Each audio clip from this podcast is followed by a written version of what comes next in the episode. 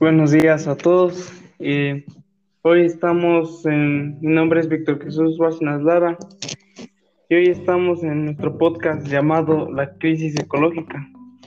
Eh, tenemos como invitado a mi compañero Alfonso. Buenos días, Alfonso. Buenos días, Víctor. ¿Cómo estás? Bien. Espero que estés bastante bien. Eh, hoy iniciaremos con un tema bastante importante que hoy día, hoy en día afecta mucho a, la atmósfera, ¿verdad? Que es la contaminación de desechos eh, de animales.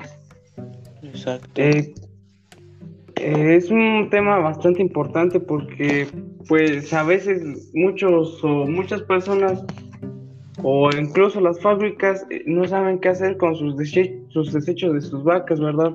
Y pues tienen que recurrir a tirarlas por otro lado, incluso las tiran a las aguas. Y así es algo que afecta mucho hoy en día porque eh, pues ya no, ya las cosas cambiaron, ¿no?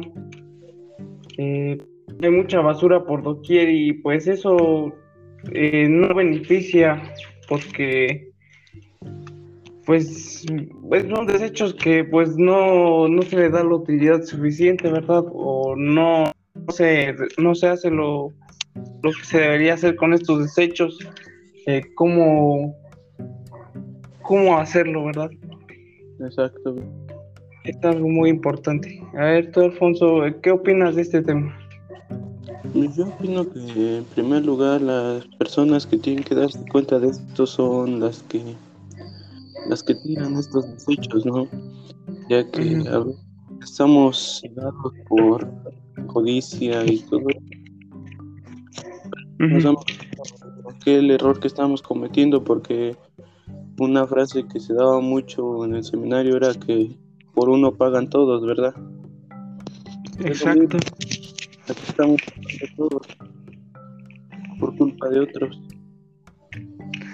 Pues sí, eh, Incluso la ganadería produce muchos gases contaminantes, ¿verdad? Eh, pues las industrias son las que más mayormente la generan. Eh, por ejemplo, en Flor de Alfalfa eh, tuvieron que recurrir a, pues a la bio, el biogás que para no afectar tanto al ambiente, incluso pues es una de las empresas que es más reconocida en pues ahorrar en la energía.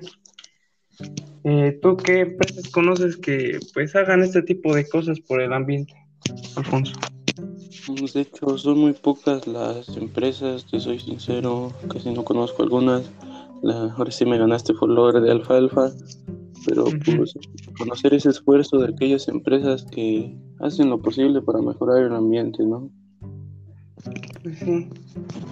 Eh, como comentábamos en una vez, pues eh, para las empresas les puede ayudar y a veces no porque no saben qué hacer con estos desechos. Por ejemplo, este muchos recurren a esto del biogás y otros para otro tipo de biodigestores, ¿no?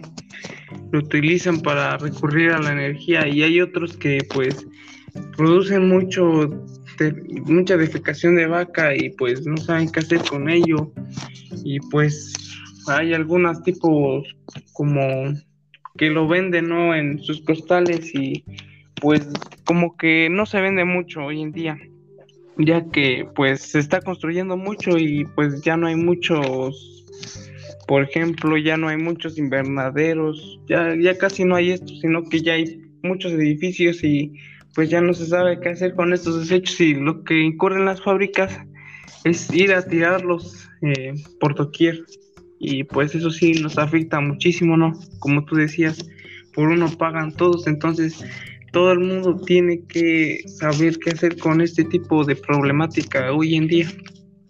Exacto, Víctor. Este, ¿qué te parece a ti, Alfonso? ¿Qué opinas de esto? ¿O qué, qué podemos hacer acerca de esto? Yo digo, lo primero que debemos que hacer es hacer, dar, dar conciencia a las empresas de que está bien que tienen sus desechos, pero hay, hay maneras de utilizarlos, ¿no? Tú mismo lo dijiste, el biogás. para generar energía. Los desechos orgánicos pueden, pueden reutilizarse, ¿no? Exacto. Sí, pues, de hecho, pues en, en una exposición que tuve en Flor de Alfalfa, pues hacía mucho la conciencia sobre nosotros, ¿no? Que somos las próximas generaciones de cómo ahorrar energía, cómo nosotros podemos generar más energía sin estar pagando dinero. Pues esto es muy importante dentro de una fábrica, ¿no? Y pues que den como, ¿cómo te diré? Que den ejemplo, ¿no? Que den ejemplo de cómo ellos ahorran energía, de cómo no contaminan, porque sí muchas contaminan porque pues eh, andar eh, tirando sus desechos por doquier y pues dejan su olor por todas partes. Incluso pues he ido a algunos lugares donde pues venden estos tipos de productos, ¿no? Que venden defecación de vaca o como se le podría decir abono y pues huele muy mal, ¿no? Porque lo tienen ahí en la carretera y a veces está esparcido por toda la carretera, incluso cuando llueve, pues se, esparce más el olor y pues hace mal, eh, hace ver mal a esa comunidad, ¿no? Exacto, y, sí tienes mucha razón. ¿Tú qué le dirías? ¿Tú qué le dirías a, este tipo a este tipo de personas? ¿Qué podrían hacer ellos? Pues yo le diría que tomaran conciencias que podemos utilizar lo que sería la biomasa para generar energía, como tú decías, el abono para las plantas, ya ves que es muy bueno el abono para las plantas. O sea, hay, hay que decirles que, que no se trata de estar matando al ambiente, ¿no? Que hay que utilizar aquellos desechos orgánicos que, que nos sirven. Sí. Este, pues, ¿qué me dirías acerca de qué es, bueno, qué es la biomasa? Para ti, ¿qué es la biomasa? Bueno, pues como sabemos, la biomasa es un componente orgánico el cual viene de, de la naturaleza, ¿no? O sea, se puede utilizar para la naturaleza. Sí, exacto. Bueno, como sabemos, este, la biomasa eh, es una fuente de energía, ¿no? Muy importante para la humanidad que hasta el inicio de la revolución industrial, eh, pues quedaba regalada, ¿no? Porque pues, son productos combustibles fósiles y se entiende como biomasa toda la materia orgánica eh, susceptible de ser utilizada como fuente eh, de energía. El origen de esta energía de la biomasa puede ser tanto animal como vegetal y puede haber sido obtenido de manera natural y o proceder de transformaciones artificiales que se realizan de las centrales de biomasa. Esta materia se convierte en energía al aplicar distintos procesos químicos. Y pues sí es muy importante eh, que sepan reutilizar esto porque pues si no pues no van a saber qué hacer con este tipo de desecho y pues hay tres tipos de biomasa. La biomasa natural que es la que se produce en la naturaleza sin intervención humana y la biomasa residual son los residuos orgánicos que vienen de las actividades de las personas. Y la última, que es la biomasa producida, son los cultivos energéticos, eh, que es decir, los campos de cultivo, donde se produce un tipo de especie eh, concreto en la única finalidad de su aprovechamiento energético. Eh, ¿Tú qué opinas sobre esto? Eh, ¿Qué recomendaciones le darías a una fábrica que no sabe reutilizar eh, sus desechos? Pues yo digo que en primer lugar necesitamos que el pueblo nos ayude, ¿no? Porque te imaginas, si va una sola voz, pues te van a hacer a un lado, no te van a decir, ah, este nomás viene aquí a molestar. Pero si vas con más personas, digamos, el pueblo, ¿no? Por así decirlo, ahí ellos van a tomar conciencia de que están afectando a, a, no solo a una persona, sino a varios. Y pues decirles que pues, hay modos de utilizar todas las cosas, ¿no? Que no solo se trata de decir esto ya no me sirve y ya lo tiro.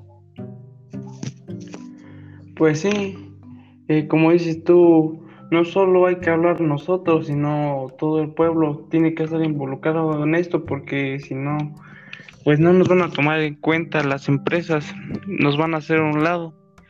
Pero también nosotros hay que darle eh, unos tipos de propuestas. Eh, decirle, pues, eh, hay muchos tipos para, muchos tipos para producir biomasa. ¿Qué ejemplos le darías tú? Bueno, en particular le daría la de la combustión, ¿no? Esta consiste en la utilización de la biomasa como combustible de ayuda mientras se realiza la combustión de carbón en las calderas. En este proceso se reduce el consumo de carbón y se reducen las emisiones. ¿Tú qué ejemplo eh, les podrías dar? ¿O qué pues método les podrías dar a ellos? Pues yo les hablaría sobre el biogás, ¿no? Ya que es un gas que se genera en medios naturales o en eh, dispositivos específicos. Pues este biogás, este biogás lo pueden utilizar como energía, ¿no? Sí. Como dices, pues su finalidad es conseguir combustible, principalmente pues el metano es muy útil para aplicaciones térmicas eh, para el sector ganadero y agrícola, ¿no? Que suministra la electricidad y el calor. bueno, pues ahora vamos que un biodigestor arriba de los 65 mil pesos, ¿no? Y la grande sería como 5 mil pesos mexicanos. Eh, ¿Qué recomendaciones les podrías hacer eh, para que pues no hicieran este tipo de inversiones tan caras, ¿verdad? Pues, no hagan este tipo de compras, yo les diría que hay maneras de hacer un videogestor más simple, ¿no? O sea, hacerles saber formas de crear su propio biodigestor y así de hacer así que no pierdan tanto dinero.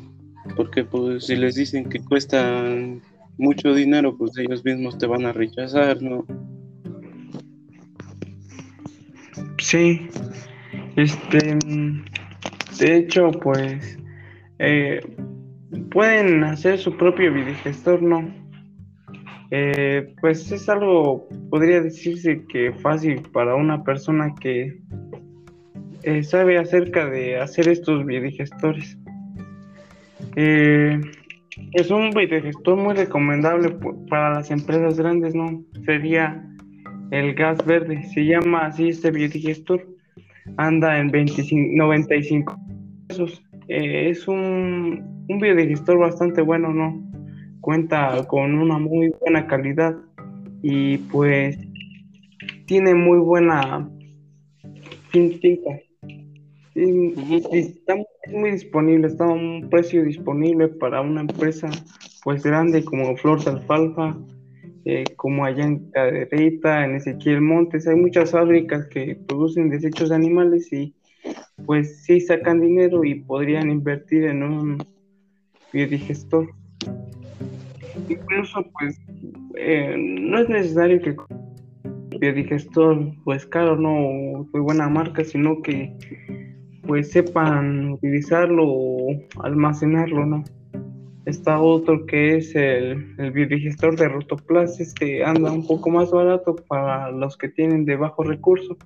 Este anda en 11.224. está disponible también en, en Mercado Libre.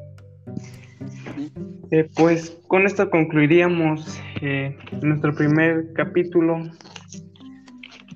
de nuestro podcast llamado La crisis ecológica. Mi nombre es Víctor Jesús y nos vemos para la próxima.